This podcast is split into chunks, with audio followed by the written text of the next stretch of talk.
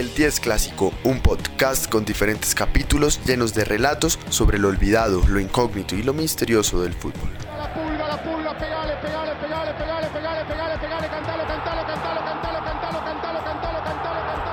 Un podcast hecho de futboleros para futboleros. En el capítulo de hoy, el hombre del casco. Entre Alemania y Eslovaquia podemos encontrar en plena corazón de Europa un país próspero, pacífico y considerado por expertos como un estado con alto desarrollo humano. Sin embargo, este no siempre fue así. El antiguo reino de Bohemia tuvo que pasar por un tratado, el de Versalles, en 1918, para que fuera reconocido como un Estado democrático e independiente. Por la invasión nazi a finales de los años 30 hasta 1948 por un golpe y posterior gobierno autoritario comunista que lo condenó al atraso hasta 1989 y por una disolución pacífica de su territorio en 1993, antes de convertirse en lo que hoy todos conocemos como la bollante República Checa. En el ámbito futbolero, República Checa, antes conocida como Checoslovaquia, a diferencia de su desarrollo como país, vino de menos a más. El seleccionado checo goza de un gran prestigio en el mundo del fútbol, principalmente por los logros obtenidos en el siglo pasado, dos subcampeonatos del mundo en 1934 y 1962, además de una Eurocopa en 1976, adornan el pasado del conjunto de Europa Central.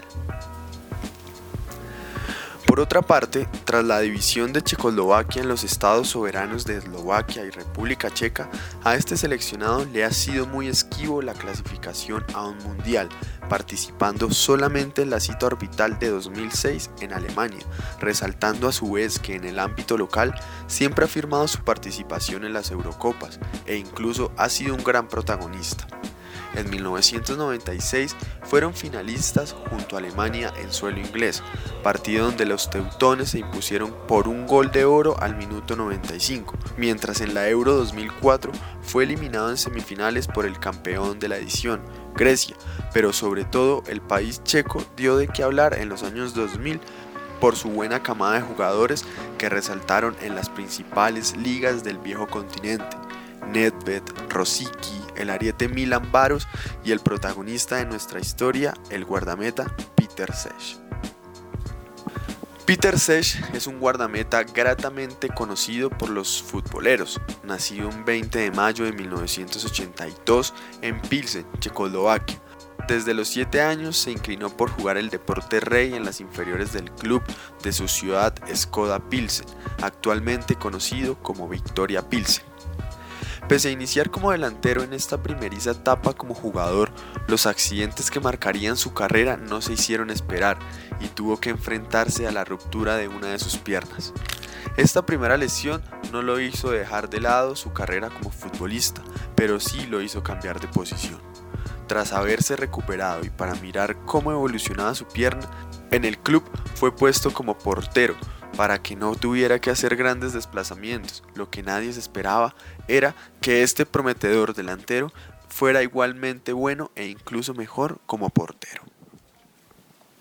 Su carrera, por lo tanto, siguió bajo los tres palos hasta llegar al profesionalismo con tan solo 17 años cuando firmó con el Chamel Bzani en 1999 en este club debutó pronto con una derrota 3 por 1 contra el amo y señor del fútbol checo, el Sparta Praga.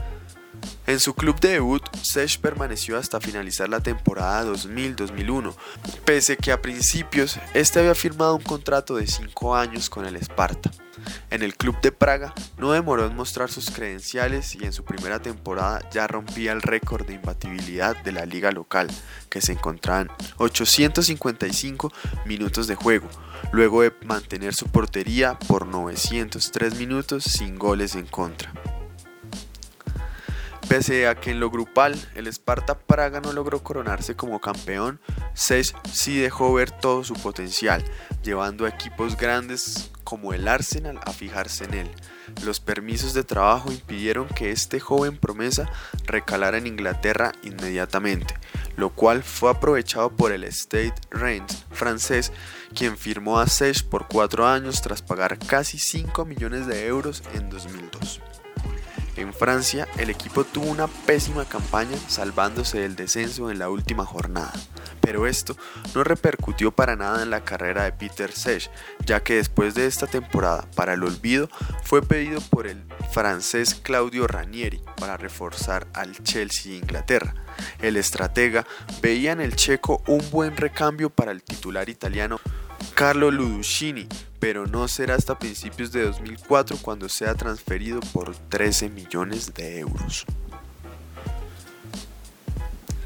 Como el State Rents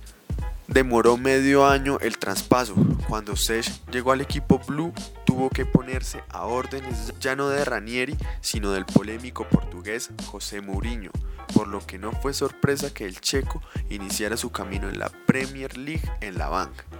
pero el destino nuevamente estaba a favor de él y a poco de iniciada la temporada, Kudushini sufrió una lesión que lo mantuvo lejos de los tres palos, tiempo suficiente para que Peter Sech se ganara la confianza de Mou y con ello la titular indiscutible. Para resaltar, queda que en esa misma temporada de debut, en el 2004 y 2005, Sech rompió así como en su país el récord de imbatibilidad con 1025 minutos, reconocimiento que luego perdería frente a otro grande de los arcos ingleses, Edwin van Sar. El año 2004 fue el punto de quiebre para que Peter Sech se convirtiera en una estrella mundial del deporte, no solo por ganarse la titular en Inglaterra, sino porque fue la gran estrella de su selección en la Eurocopa de ese año, llevando con sus grandes atajadas a República Checa, de la que no se esperaba tanto, a la semifinal.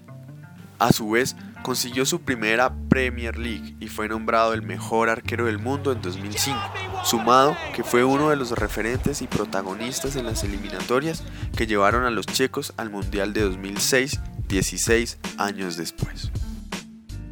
Si bien no hicieron un gran papel en Alemania y se devolvieron en primera ronda, Sech estaba preparado para una nueva temporada en Inglaterra que estaría llena de éxito pero una vez más los accidentes le cambiarían los planes. Corría la temporada 2006-2007, era un 14 de octubre y se jugaba la octava fecha. El Chelsea visitaba el Reading y como siempre el checo era quien defendería el arco blue. El árbitro Mike Ryle marcaba el inicio de un partido que nadie imaginó iba a dar tanto de qué hablar. Solo habían transcurrido aproximadamente 40 segundos de juego cuando el arquero Peter Sech salió a recibir un balón, lo cual terminó en una colisión con un rival. Al principio todo parecía una jugada muy normal de juego, pese a que el colegiado regañaba al jugador del Reading por considerar el choque como una imprudencia de su parte, pero lo peor estaba por comenzar. Nadie estaba consciente que Peter no se podía levantar porque ni siquiera exagerar en búsqueda de una amonestación para el rival, sino porque en realidad no podía. El público, los compañeros, los televidentes y hasta Mourinho empezaron a preocuparse solo cuando el portero con una seña trataba de explicarles a los médicos del Chelsea que no podía ver bien y que estaba mareado. Tras la demora con la camilla, la preocupación aumentó ya que Peter Sech trató de salir del campo gateando y tambaleando, evidencia irrefutable que algo no estaba bien. El portero fue trasladado a un hospital mientras que las cámaras mostraban cómo la rodilla de Hunt había colisionado de manera aparatosa con la cabeza del checo, golpe que causó una fractura craneal que lo tuvo al borde de la muerte. Afortunadamente, el guardameta salió bien librado de tan desafortunado accidente, y solo trajo como consecuencia algunos meses fuera de la cancha, dolores de cabeza y que empezara a usar su icónico casco de rugby, implemento que tuvo que utilizar por el resto de su carrera para protegerse y que se convirtió en un símbolo que lo identificará para siempre. Sech volvió al campo un 20 de enero de 2007 y continuó con su titularidad en el Chelsea. Sin embargo, parecía que algo había cambiado, desde su accidente, el portero de Metro 97 empezó a tener algunos errores que antes eran inimaginables en él, tanto en la Premier como en su selección. Con esta última, los rotativos deportivos expresan que fue el causante de su prematura eliminación en la Euro del 2008, al regalar prácticamente dos goles a un equipo turco que remontó un marcador de 3 por 1 en el último cuarto de partido. Pero Sech no estaba dispuesto a asustarse con el fantasma de su grave lesión y en la temporada 2009-2010 demostró que su carrera solo podía ir en una dirección, hacia arriba, volvió a su senda de atajador de penales y se ganó su segundo guante de oro por la valla menos vencida, y eso que lo mejor estaba por venir. En la temporada 2011-2012, el portero junto a otras grandes estrellas de los Blues como Drogba, Lampard, Mata y Ashley Cole ganaban para todos los hinchas Blues la primera Champions League de su historia, no solo siendo importante durante todo el campeonato, sino siendo la figura de la final con sus magníficas atajadas y su olfato para atajar penaltis.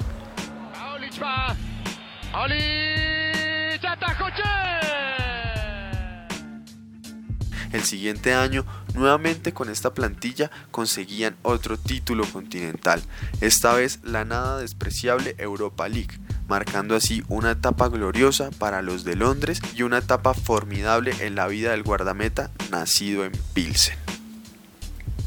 En 2015, con la llegada del joven promesa Thibaut Courtois, el Chelsea y tras una serie de lesiones que lo alejaron de la titularidad, el portero Peter Sech decide cambiar de aires, pero no de ciudad, por lo que acepta un contrato con el otro equipo de Londres, el Arsenal mismo equipo que lo había pretendido cuando apenas iniciaba su carrera.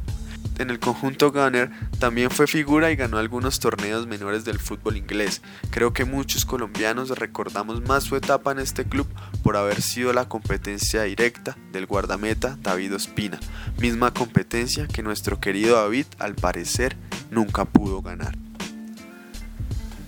En mayo de 2019, el hombre del casco anunciaba su retiro de los campos de fútbol con 37 años, una Champions League, una Europa League, cuatro Premiers League, cuatro FA Cups, cuatro Community Shields, dos copas de la liga inglesa, una fractura craneal, una pierna rota, una lesión de cadera, lesiones de hombro, pantorrilla, espalda, puntos en la barbilla y un gran legado que quedará en la historia no solo de Londres sino del fútbol mundial. Finalmente, cuando todos pensaban que el camino de Sech iba a ser las oficinas del Chelsea, donde le habían ofrecido el puesto de director deportivo, este anunciaba en octubre del año pasado que ficharía por el Wilford Phoenix, equipo de hockey profesional de las divisiones de ascenso de la liga inglesa. El portero no cambiaba de posición, pero sí dejaba de lado el casco de rugby y los guantes de fútbol para ponerse los patines y la careta de hockey.